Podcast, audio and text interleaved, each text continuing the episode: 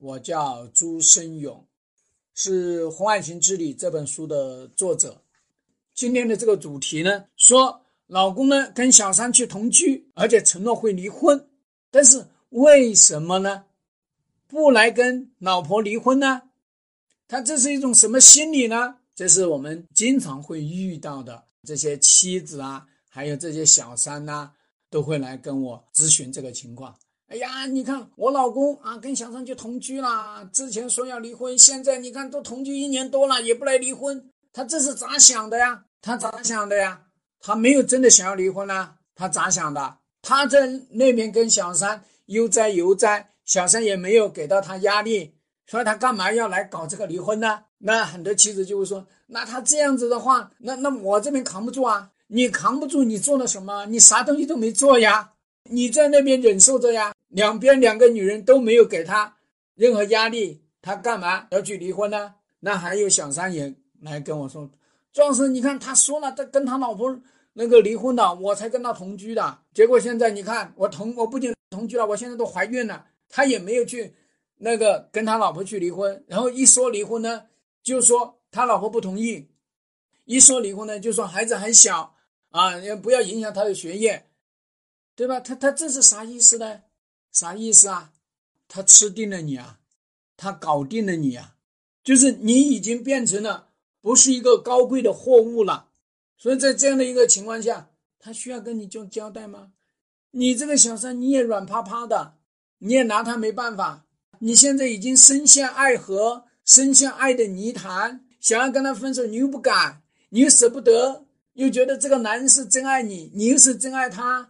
哎呀，算了吧，离不离婚无所谓，反正呢，只要这个人是吧？只要这个人天天在我这里就行，反正他也不去管他老婆，也不去管他孩子。然后呢，你就认为他是真正的爱你，所以就这样子晃一年又一年，晃得你肚子大了，再晃得你生小孩了，再晃一晃，哎呦，好像好久没回家，我要回家看看老婆，看看孩子，你这边又慌了。这是我们经常遇到的这两类。人来问状时的这个情况，其实他们就是这样子，就是两个女人无能为力，两个女人都被他搞定了，所以他不需要做任何调整，因为任何一个调整对他来说都是痛苦的。所以呢，他搞这样一出呢，就完全达成了三人行。所以你要知道，什么情况下是会这个三人行会破坏呢？那么要么妻子来逼迫他分手。要么妻子起诉他离婚，要么小三呢逼迫他结婚，要么小三把他赶出去。有很多人说呢，呃，有没有可能孩子出问题啊？我告诉你，孩子出了问题，因为像他这样子出去外面同居不回家的孩子出问题的很多的。孩子出现什么问题啊？孩子出现厌学，学习成绩差，成绩急速下降。孩子也可能出现这个抑郁啊、焦虑啊这些情况，上不了学，吃不下东西，沉迷游戏。甚至个别的干脆辍学，还有个别的干脆闹自杀。但是这个男人他会怎么说呢？这个男人会说：“全是你这个女人闹的，孩子跟我有什么关系啊？都是你这个女人闹的，你不好好带孩子。”所以很多女人就是就是想说：“哎呦，他不管孩子，他认为你就应该管孩子，孩子出了问题全是你这个女人的错，全是你这个老婆的错。”所以呢，我希望呢，小三和妻子这两个女人呢，啊，千万不要用孩子。想要来控制这个男人，想要来博得这个男人的同情。男人在搞婚外情的时候呢，他都六亲不认，他还会在乎他的孩子？他不会的。而且呢，小三呢，恐怕还愿意跟他生呢。所以我想跟天下的妻子们讲，遇到你这样的老公呢，你一定要跟他开战。那我也想跟天下的小三们讲，你遇到这样的男朋友呢，你也要跟他开战。反正呢，不能够搞这种三人行。我想跟大家讲呢。搞三人行，最终谁是最吃亏啊？最吃亏的一个是小三最吃亏，还有一个呢是孩子最吃亏。因为你这个妻子，你再怎么吃亏，你还有这个婚姻，还有财产可分。小三能分什么？小三能分的就是一个破碎的子宫，他分不了什么东西。所以希望大家一定要了解这个情况。那么我们说呢，我们这边啊也辅导过一个案子，也是他们结婚十四年。那么在外面搞了婚外情三年，在外面同居了有半年多，是这样的一个情况。而且呢，他们两个人的这个感情还蛮不错。在搞婚外情之前，因为他们是高中同学认识，是吧？然后呢，相爱，高中的时候就就相爱了，两个人在一起生活的挺好的。那出现了一点点小插曲，就是因为他们二胎，他们那个二胎有一点问题，所以呢，就出现了夫妻之间吵架。那吵架吵得心烦，那这个男的呢，就到外面去找人去聊天，找来找去呢，找到了同样就这个小三呢，他们家也生了一个这样子一个呢，叫做有先天性疾病的一个孩子，然后呢，就去跟他问他怎么样。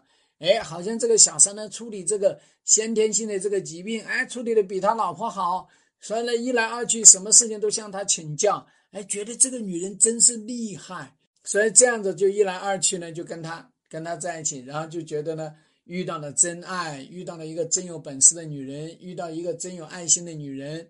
那这个时候呢，那妻子呢开始还以为他只是跟那个女人呢去请求，去寻医问药，去问他有没有一些介绍。啊，在这样的一个情况，哎，最后发现他们两个人居然是在搞婚外情，所以这个女的呢，就根本就不干这件事情，直接说啊，你你还搞婚外情，孩子在生病，你用孩子生病打掩护，然后呢，你还去搞别人，所以就要求他，你必须要分手。哎，一说完了，这个男的呢，干脆跑出去了，干脆跑出去，跑出去呢，跟小三住在一起，帮忙给小三把那个小孩那个病患儿，然后呢，一起来照顾。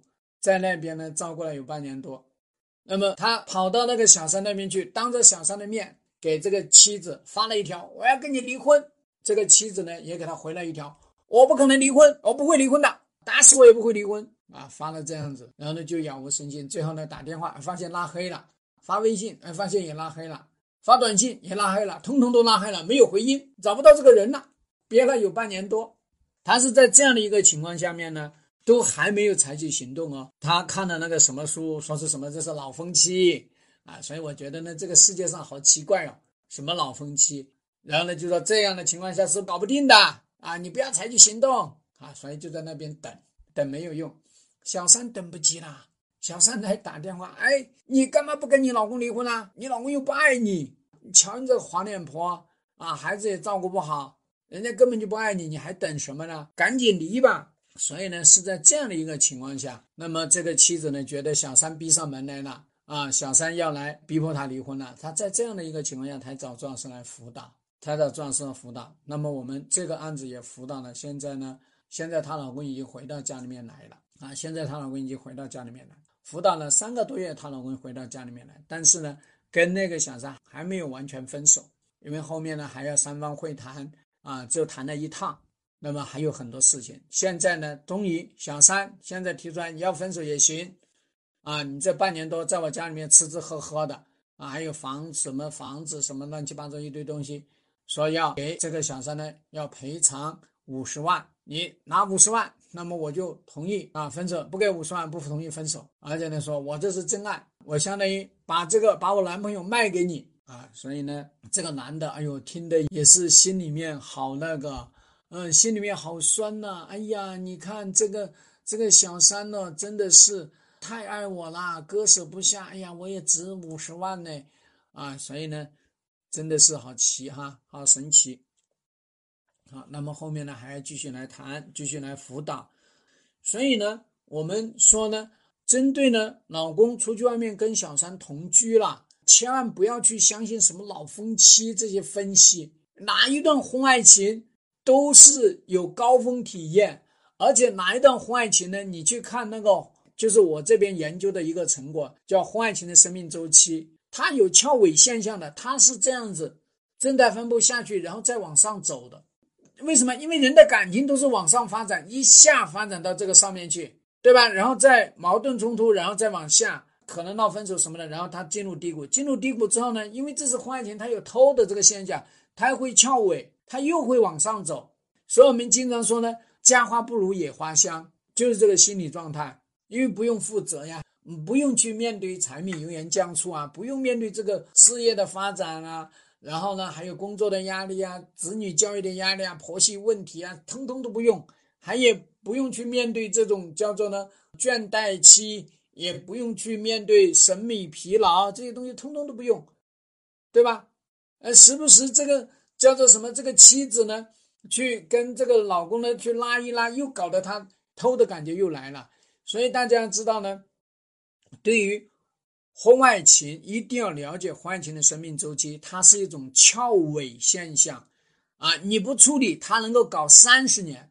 因为我这边呢就辅导过啊，就是他的那个公爹啊，跟那个小三搞在一起，搞了三十几年，啊，到现在都还没有分。为什么？因为他那个婆婆，人家根本就不管这个事儿。所以你想想，这婚外情他能结束啊？什么老夫妻什么鬼？这个东西，咱不用去，这都是研究恋爱这一套的。研究泡学那一套的，都不不要去管这些东西，什么老夫妻，就你姐妹们，就你要是跟哪个男人去搞婚外情，你也这个德行。但是咱们要做的是什么？婚外情治理要加速他进入高峰体验。为什么要去三方会谈？就是要加速他们的矛盾冲突。所以大家一定要牢记，不要去那个被一些那个不是特别合适的这个理论呢，去误导了自己，误导了这个苍生。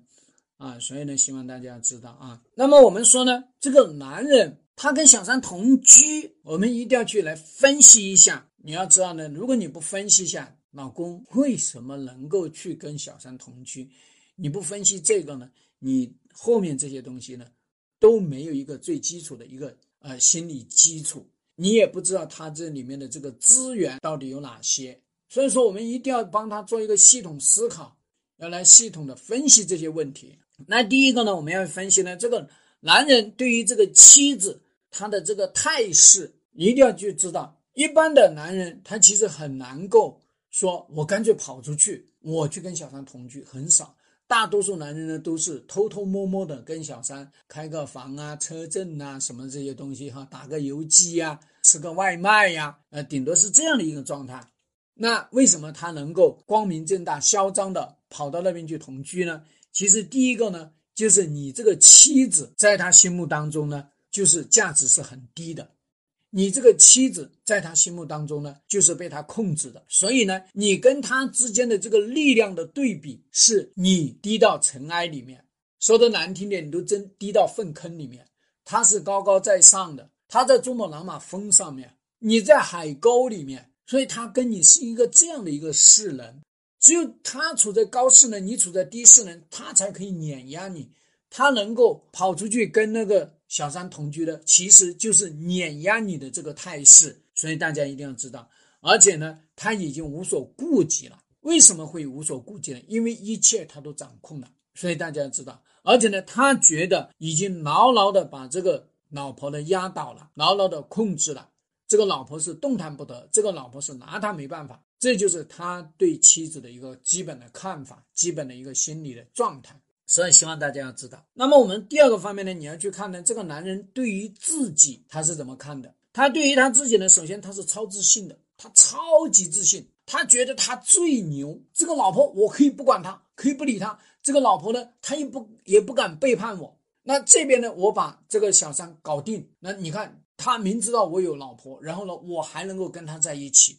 所以呢，他是超级自信，然后呢，他觉得这两个女人通通被他控制了，通通搞定了。所以呢，这是非常关键的一条。这种男人他通常都是这样子。然后我们第二个方面呢，就是这种男人他是以自我为中心的，他只考虑他自己的感受，他只考虑他自己的舒爽，他也只考虑他自己的压力，他不会去考虑别人，考虑老婆，老婆会会不会跟他离婚？不考虑。当然了，他认为你不可能离婚。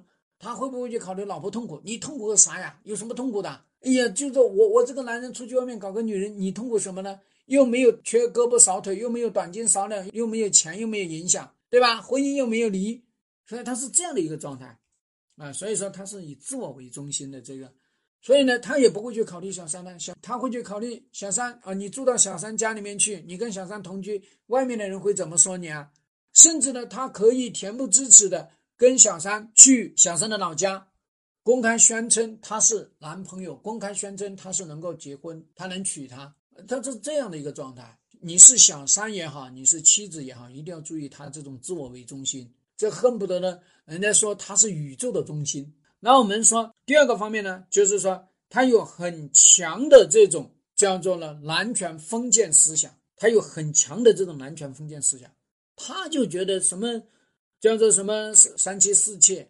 他觉得女人不就是这么回事吗？他觉得他就是皇帝，他觉得他就是封建主，他就这个思维。他觉得我是个男人，我是个男人，多整几个女人不是很正常吗？是男人不得要搞女人吗？不得要搞几个吗？他这样的思维。那我们说呢，第四个方面呢，就是他男尊女卑，他高高在上，女人低低在坟粪坑里。他觉得女人是个啥？女人不是个啥，女人就是个玩物。另外一个呢，他觉得有能者居之。你看我这个男人有本事啊！你别看我挣的钱不多，我搞得定老婆，我搞得定小三呢，所以我就应该啊，怎么的？我有钱，我还不能多搞几个女人呢？他是这样子思维。所以呢，我希望呢，小三们要看清楚这个男人的嘴脸。我经常说呢，你还不如退货。就这种男人的思维，你退货让他老婆去接。我经常就是跟很多小三说呢。我说搞换情的男人，你就还给他老婆去了。你还给他老婆，他也不可能，就他老婆也不可能找壮士来辅导，他一辈子都苦死了。只有那些呢找壮士辅导的人，他才可能走出这个婚外情的这个叫做的创伤。就这个轻易的他就回去了，他一辈子都走不出来。所以我这边也辅导了不少妻子，老公是回归家庭了，但是问题他还心里面过不去这个坎，心里面叫做呢想要离婚。而这个婚姻他又过不好，那我们说呢？然后我们说他对于小三是一个什么样的态度呢？你要知道他啊，他为什么能够跟小三去同居？这取决于他对小三的态度。他如果郑重其事把小三当回事儿，他肯定不会去说去同居，他肯定是拼命的去离这个婚，拼命先把婚离了。他不会去让这个小三去受那么多委屈，他更加不会跟小三呢去同居一年。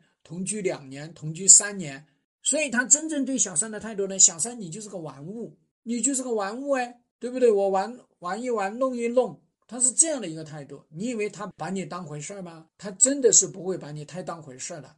所以希望呢，小三们你一定要牢记哈。那么第二个方面，他觉得小三是可以被控制的，可以被占有的呀。你这个小三，你有什么资格来要求我离婚呢？你是女人，你不该被我玩吗？我爱你，你不该被我玩。所以呢，很多小三一定要知道，第三个方面，他是觉得你是可以点燃他的激情的一个引子。他跟他老婆过得憋屈，过得空虚，过得匮乏，过得压抑，他跟他老婆没办法解决这个问题。所以呢，小三，你你可以点燃一下，让我释放一下，你就是他们的夜宵，叫做压力释放的一个中转站，你也是他们夫妻的一个调味品啊。所以你要知道他是他是怎么把你来看待的。那么当然呢，他跟小三肯定是要口口声声说爱啊，我是爱你的。所以我们这样说呢，男人通常对小三呢都是这样子的，叫做以爱之名享之，就是我以爱情的名义，我以爱小三的名义享用你，要把你当做一道饭后甜点，把你当做一个呢深夜里面的一杯红酒。所以呢，我希望呢，很多小三一定要也要知道他到底是几个意思。那我们说呢，我们再来看呢，就是这个男人对于婚姻他是什么什什么看法呢？什么心理呢？他其实就是婚姻没有边界的，要这个边界干嘛？婚姻随时引入小三没有关系，不会破坏婚姻的。但是呢，他会认为婚姻不能引入小四，就是他老婆不能不能出轨。如果他老婆出轨，他一下绿油油的，绿的他心里难受，绿的他血管爆裂。所以呢，对于他来说呢，他这边的婚姻呢，他没有边界，多少头。叫做母的进来都可以，公的进来不可以啊！就他这个思维，所以希望大家要知道。那么他对于婚姻也是无所谓的，婚姻，哎呀，婚姻也就这么回事儿嘛，对吧？结了婚，结了婚可以离嘛，离了可以再结嘛。这个社会呢，对于男人来说呢，实在是太那个包容了。为什么？因为很多这个社会上面都认为二婚的男人是个宝，二婚的男人离过婚，更加懂女人，更加珍惜婚姻，扯。啊，二婚的男人、三婚的男人，可以说百分之八九十，他更加不懂婚姻，他更加不懂解决问题，他更加不珍惜女人。为什么？他发现离婚比坚持一段婚姻更爽，他发现搞婚外情比坚持一段婚姻更爽，跟小三搞激情总比跟小跟自己的老婆来修修补补要更爽。所以这是他无所谓。那么呢，当然呢，他也没有仪式感。我们说婚姻的仪式感呢，就是说你是宣的誓要忠诚，你是宣的是不离不弃，你是宣的是婚姻的仪式感呢，是你每天都会回家。当然呢，有个冠冕堂皇的说法，我出差，呃，你到小三家去出差。那我们说呢，他对于婚姻来说，婚姻不是一个约束，但是实际上婚姻是一个约束。婚姻法写的很清楚，婚姻要相互忠诚，这就是一个约束，这就是一个承诺。对于这种跟小三就同居的人，他觉得婚姻不是个约束，婚姻是个球，婚姻能约束到脑子，约束不到，他能只能约束老婆。老婆，我告诉你，我一天没有跟你离婚，你一天不能跟别的男人。他对他没有约束，对老婆有约束，这就是他们的看法。他也没有禁忌。那你要知道呢，婚姻里面呢生私生子，这是个禁忌。私生子常常不信，可以这样说，私生子呢有百分之呃五六十他是不信的。单纯人生的角度来说，他是不信的。但是有很多私生子呢，他很有才华。为什么一个人要有才华，非得要变态？不变态，他怎么有才华呢？所以常常呢，他有更多的心理压抑，他才会要去表达。所以你去看看一些私生子，他在文学上面有超有造诣，那他在绘画上面有造诣，对吧？啊，甚至他在挣钱上面也有造诣。为什么？因为他有扭曲的心理。所以呢，这是希望大家知道，他对于婚姻的看法呢，他觉得婚姻就应该三妻四妾啊，一堆女人围着他，这就是他的婚姻模式。所以呢，最后呢，想说呢，他对于爱情的态度也不过如此。你们有没有考虑过，他对于爱情是怎么样子的？他对于爱情呢，他就觉得爱情它就是激情呐，就是激情玩乐呀，不用去考虑现实的问题啊，就是花前月下呀，就是浪漫呐，就是那种叫做呢肾上腺激素膨胀啊，他就是这个理解。那么人来说呢？他对于爱情，他也觉得爱情就是占用，爱情就是霸占，霸占你的肉体，霸占你的时间，霸占你的生命，然后呢，隔绝你跟别的人的来往。那么当然还是享用你，你给他提供的一些幻想，然后呢，给到他的一些心理上面的一些满足，生理上面的一些满足，精神层面的一些满足，甚至还有一些人以爱情的名义去。让这个女生给到他物质上面的满足。咱们直播间里面不是经常有小三打电话过来？哎呦，朱老师，你看现在个这怎么办呢？我说咋办呢？哎呦，你看我都借了一百几十万给这个男人，然后呢，还我还帮他担保了一百几十万，对吧？将近两三百万，现在咋办？我要跟他分手，我要他给还钱，他不还钱，所以呢，这些男人呢，他还可以以爱情的名义去搞钱。叫做又搞人又搞钱，真的是比搞婚姻更爽哎！物质上面也有满足，生理上面也有满足，心理上面也有满足啊，精神层面可能差一点，个体发展上面也好还还好。所以我觉得呢，这是这是我们说他对于爱情是这么理解。当然呢，爱这个婚外情呢，他的理解呢，其实也是他主要是用于缓解压力的，他主要是用于释放他的心情的。婚姻里面那么多压力怎么办？找一段婚外情呗，找一个小妹妹呗。一开始呢，就是搞这种挑逗，搞这种疗骚，搞这种暧昧，搞这种逗着玩儿啊，把那个小姑娘逗得心痒痒的啊。一会儿说爱你，一会儿说喜欢你，呃，这个真是真是刺激啊！所以他就在这样的一种状态下面，然后工作压力这么大，然后呢，把一个小姑娘或者把一个老姑娘弄得呢，弄得欲仙欲死。所以他觉得特别爽，那尤其是大家已经搞在一起了，那就更加爽。一个电话，他像送外卖一样，几分钟送过来啊！我辅导的一个客户，那个男人就是特别特别忙，忙得不可开交。那是一个外科医生，经常做手术，而且呢做手术特别好的。他没有时间呢，他没有时间。然后呢，就那个小三开车过来，开到地库里面送个外卖送给他，然后呢在车里面震一下，一二十分钟就震掉了，爽的不得了。所以说呢，把这些压力啊，把这些心情啊，通通都疏解了，所以多么爽啊！这就是他们爱情已经完全肉欲化了。那么我们来说呢，那么他当然也会认为呢，爱情、婚外情本质就是最终要要在性欲上面去释放，性欲上面去满足，性欲上面去驰骋。我不知道会不会拉黑哈，会不会禁词？因为我们说，呃，大家知道呢，男人跟老婆呢要去装成正人君子，不能把自己野兽的一面或者动物的一面完全呈现。所以呢，有很多男人呢跟老婆之间呢就是中规中矩、正规正规的，然后呢到了小三那边呢就啥活都能干出来。我告诉你，比拍片子都还厉害。他就是一个导演兼演员，特别厉害，什么片子都拍得出来，他什么样的都想去尝试。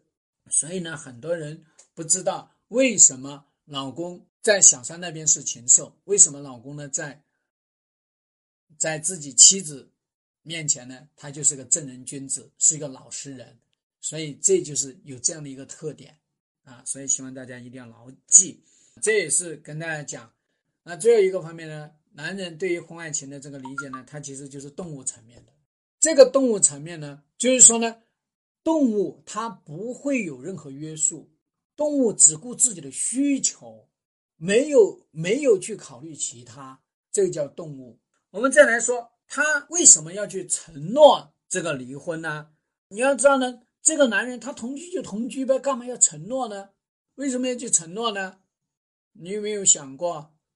所以很多小三呢，就拿到了这个男人承诺要离婚呢，就满心欢喜啊，就开心的不得了。这个男人是真爱我，这个男人说了会离婚，他一定会离婚的啊！等了一年又一年，等到三年又三年，等到他们家小孩初中毕业、高中毕业、大学毕业、研究生毕业，啊，还有一个奇葩，等到他们家的那个儿子的都已经结婚生娃了，还在等，因为他说了我会离婚。你等着我吧，我一定会离。你等我，所以很多小三他就信了这个鬼，所以就等呢，把自己的青春等在废墟里面，把自己的人生等在粪坑里面，这就是很多小三的悲剧。所以呢，我希望呢，在这个地方呢，小三一定要牢牢的记下这些东西来。一个呢，就是说，因为小三需要啊，你想想，如果你说我不需要啊，你随便来睡，那你有价值吗？你就没价值吗？所以小三呢还要装一把，要把自己价值抬高。你不能随便来睡的啊！你一定要给我承诺，你会不会跟你老公离婚？你会来离，我裤腰带就松；你不离，对不起，你走人。所以呢，就是说他要离婚，是因为你需要他离婚，是因为你他抓到你的这个心理，你心里面可能你嘴巴里没说，但是你心里面渴望他给你一个承诺会离婚，就好像。咱们大量的那个小姑娘谈恋爱，我们都渴望这个男人来求婚嘛。所以说，对于小三来说，你就渴望他离婚，所以他就说：“行，那我就离婚呗，只是一个承诺而已嘛，只是一个敲门砖。他来跟你说我会离婚，这是个敲门砖，嘣嘣嘣，我会离婚，开门了，嘣嘣嘣，我会离婚。哎呀，宝贝，一下就抱在一起，那么多么爽啊！这叫敲门砖。”啊，所以很多小三妹妹一定要牢记，他来跟你承诺离婚，这是个敲门砖，希望大家一定要了解。所以说，你要知道呢，他如果不承诺跟你离婚，你会跟他同居不？你恐怕你就不愿意跟他同居。所以希望大家知道呢。那么呢，第二个方面呢，是爱情独占。他当爱情独占的时候呢，他会产生个恍惚的意识。哎呀，爱情独占！你看，我有老婆，我有老婆，我怎么能跟跟小三在一起呢？我有小三，我怎么能跟老婆在一起呢？所以呢，这是他心里面爱情独占产生的一个一个恍惚的意识，所以他会跟小三说：“我离婚。”因为我爱情的独占性在这个地方啊，所以这也是这个男人他会产生的一个。要不然的话呢，其实很多情况下，男人也不会说。我在这个时候呢，我我又有老婆，那个时候呢又有小三，他他产生冲突的爱情，它有一个这个特点，对吧？尽管我们说播种呢，它是叫做广撒网、广种薄收，但是爱情这玩意呢，它它不是动物，它升华了，升华了，所有的爱情它都有独占性的，所以这个男人跟小三小三在一起的时候，他就有这种哎呀爱情独占，所以他产生这个恍惚的意识，他必须要把它说出来。他要说出来，所以你在这个地方，你也可以看到呢，这些男人都是容易很容易去承诺的，他很容易说鬼话的，这是第二条。那第三条呢？他是在激情的表白，跟你初次见面，跟你如鱼得水，跟你如胶似漆，跟你呢这个感情都已经冲的叫做水泥板都要冲破的时候，他不要跟你说我要离婚，我要娶你，他是在跟你表白。他说要娶要娶他的老婆的时候，他一样的。你不要认为你好像比他老婆多高明，或者你认为你比他老婆多高贵，他那个时候也曾经这么表白过。那我们第四个方面呢，是他被逼无奈的一种言语。什么叫被逼无奈的言语呢？就是说，你可能在他那个地方呢，你收留了这个已婚的男人，收留了一个月，还 收留了两个月、三个月。你说，哎，你这咋回事？你是不是得离婚呢？要不然我怎么交代？我跟我父母怎么交代啊？我跟我我邻居怎么交代？你这算咋回事啊？啊，那我，那他行行行，那我离婚好吧？所以呢，它是一种被迫无奈的一种言语，那么是来安抚你的，起一个镇定的作用。如果他跟你同居了一年半载，你这边连个屁都不放。他会觉得，哎呦，你这个女人一点都没有底线呢，一点都没有要求哦，这女人不得劲，这女人不知道是一个破鞋还是个烂鞋，他他是存在这样的一个状态，所以希望大家一定要了解。第五个呢，就是说他不得不说了，不得不说，他不说的没办法交代了。他跟小三整成这个样子，把小三整了怀孕了，整了怀孕了，然后呢又打胎了，怎怎么办？我要离婚呗？怎么办？他借了你的钱，借了一百万，借了两百万，也得要跟你交代呀。所以这是他要跟你来做一个交代，不得不。所以很多小三呢，你不要觉得好像这个男人多爱你，这个男人多爱你呢，就是会拿离婚证来，会坚定的去逼迫他老婆离婚。所以说呢，他不得不的时候呢，他实际上是迷惑你，使得你。不会对他采取措施，小三们一定要牢记。我也希望呢，妻子们一定要掌握啊。所以我经常说，老公坏情心理，你不要去看吗？你就得去看呐，啊，你不看你怎么懂呢？所以希望大家一定要一定要了解这样的一个状态啊。那么我们说最后呢，为什么他不会离婚？你也要一定要去了解他这个心理状态，为什么他不会离婚？如果你不去了解呢？我希望呢，小三们这一条特别要去掌握。首先，第一个呢，就这个婚姻有价值。如果这个婚姻呢，从结婚到现在就吵得鸡飞狗跳，他早就离婚了。这个婚姻呢，在一起，事业有发展，房子又有，孩子又有，各个方面都还好。所以呢，这些东西都好，他他他干嘛要离婚呢？啊，然后呢，老婆呢帮忙带孩子、做家务，什么东西乱七八糟的。没有别家的女人那个对他更好了，所以他本身的这段婚姻对于他来说其实都还好。但是呢，他们婚姻里面有矛盾冲突，他要去解决，他懒得去解决，或者他要去解决的老婆太强势，老婆根本不管不顾，老婆甚至哎，你跟我说你乱丢袜子，我还嫌弃你呢，对吧？我还嫌你没把我的衣服洗好呢，我还说你跟我妈关系不好呢。所以在这样的一个情况下，两个人这个矛盾冲突一直在积累，积累到这样的一个情况下，他就想要钻出去，到外面透口气，到外面放松放松，啊，释放一下压力，缓解一下心情。所以小三是最美的一个佐料，最美的一个甜点，这就是很关键的。所以本质上来说，是因为这个婚姻有价值，婚姻有价值，他干嘛要离婚？那第二个方面呢，是说呢？小三和妻子都是可控的，已经成为了三人行。小三，你逼我离婚，嘿，我告诉你，我承诺了离婚，你拿我没办法吧？而且呢，我告诉你，老婆不同意，而且我告诉你，小孩子有问题，而且我告诉你还有债务。在这样的一个情况下，小三也也歇菜了，怎么办？小三必须要开战呢，去正儿八经去找这个妻子谈一谈呢。而且小三一定要牢记，他说他们家孩子有问题，他孩子有问题，他真的是管他们家孩子，他干嘛跟你同居呢？他能够跟你来同居，他就不管他孩子的死活了。你还真的是把他当做一个好爹啊？他可是个王八蛋，所以大家一定要牢记。所以呢，对于妻子来说呢，也是啊，妻子，哎，你你想来干嘛？想让我跟小张分手？对不起，你一跟我提分手，我就跟你来提离婚。一提离婚，老婆就吓死了。所以呢，在这个地方的老婆们也一定要了解，他真要离婚，他是会采取行动的。他真要离婚呢，他把离婚协议书写得一清二楚。他真要离婚呢，他一定会让渡利益的。他真要离婚呢，他绝对不会跟你拖泥带水。他如果真要离婚呢，他会坚决果决的来跟你提出来，还会跟你来担心这个担心那个。他才不担心呢，他的目的只有一个，就真离婚。而真离婚的前提是一定要这个婚姻真的糟糕极了，否则他怎么可能真离婚呢？所以呢，我希望呢，妻子们一定要掌握这一条。那我们第三个呢，是因为这个婚外情呢是一个补充。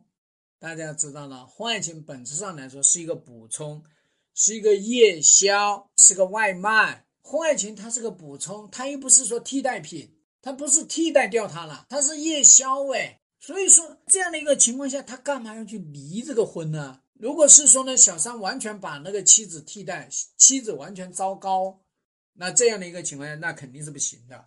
所以这就是第四条。这个小三呢是无法替代这个妻子，无法替代这个妻子在家里面做牛做马，无法替代这个妻子在家里面任劳任怨，然后呢照顾孩子，独守空房，管不了家里面的钱，他也无法替代这个妻子给他带来的那些美好的人生。所以你要搞清楚，小三们你要牢记啊，他不去跟他老婆坚定的离婚，是因为你没办法替代他。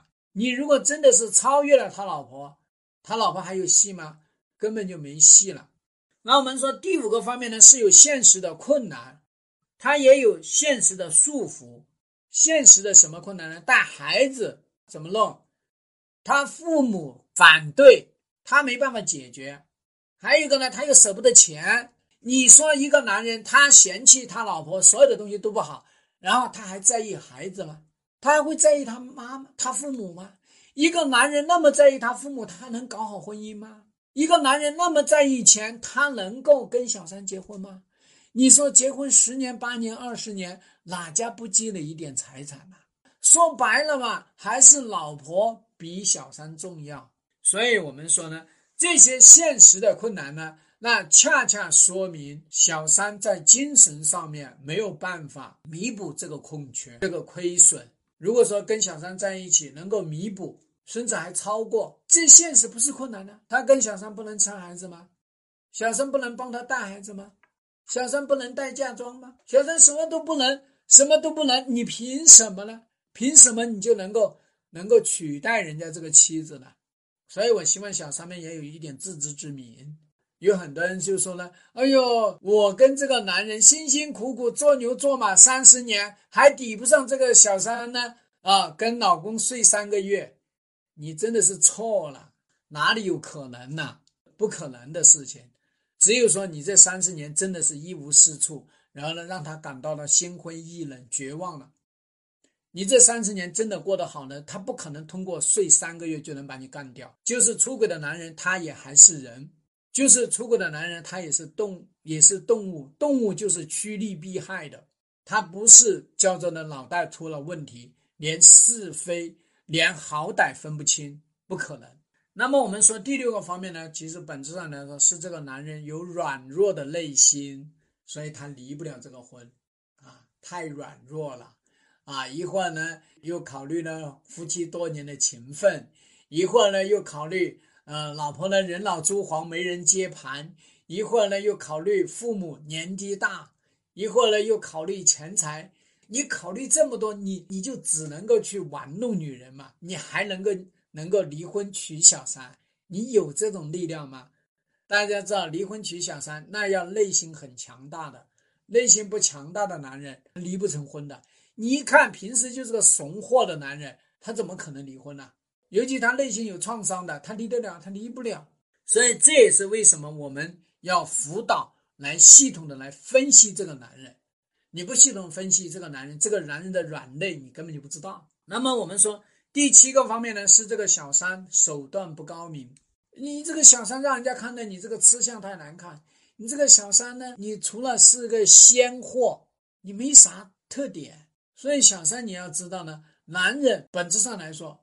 不是因为你是个新鲜的肉体，然后呢，他就会把自己家里面那块老腊肉丢掉。你要知道，老腊肉也别具风味，是吧？大家都知道，腊肉炒蒜苗那可香了，腊肉炒青椒也美得很。所以呢，小三们你们也要知道，你以为你是一块小鲜肉，然后呢，你就能够把老老腊肉干掉？你干不掉的。所以说，你真正的价值是什么？你不要觉得你年轻呐，你身材好啊，你年轻，你有一天也会老，老了怎么办？割韭菜吗？所以呢，那些小三呢，就是仗着自己的年轻，然后呢，就认为能拿下这个男人，你都想多了。如果你真的是这样的一个思维，那我想呢，你的婚姻，你跟这个男人在一起结婚，必然也会再次经历他的这种出轨。所以，小三一定要知道呢，你跟男人之间最核心的竞争力在于你的心理满足。在于你的精神上面的满足，这才是最关键的。你没有这两个核心武器，你能够把这个男人的这个叫做关系能够能够去巩固的推翻他的婚姻呢？你不可能。当然呢，这个心理满足还有精神满足，我是不会来教的啊，教了呢不好啊，有很多小三，万一他学了这个东西不好，所以这个技术呢就封存啊，就咱们只教给那些妻子们、小三们呢，我就不教了。刚才我讲了不少呢，就是说老公坏情的心理哈。我希望呢，大家也都那个认认真真去学一下啊。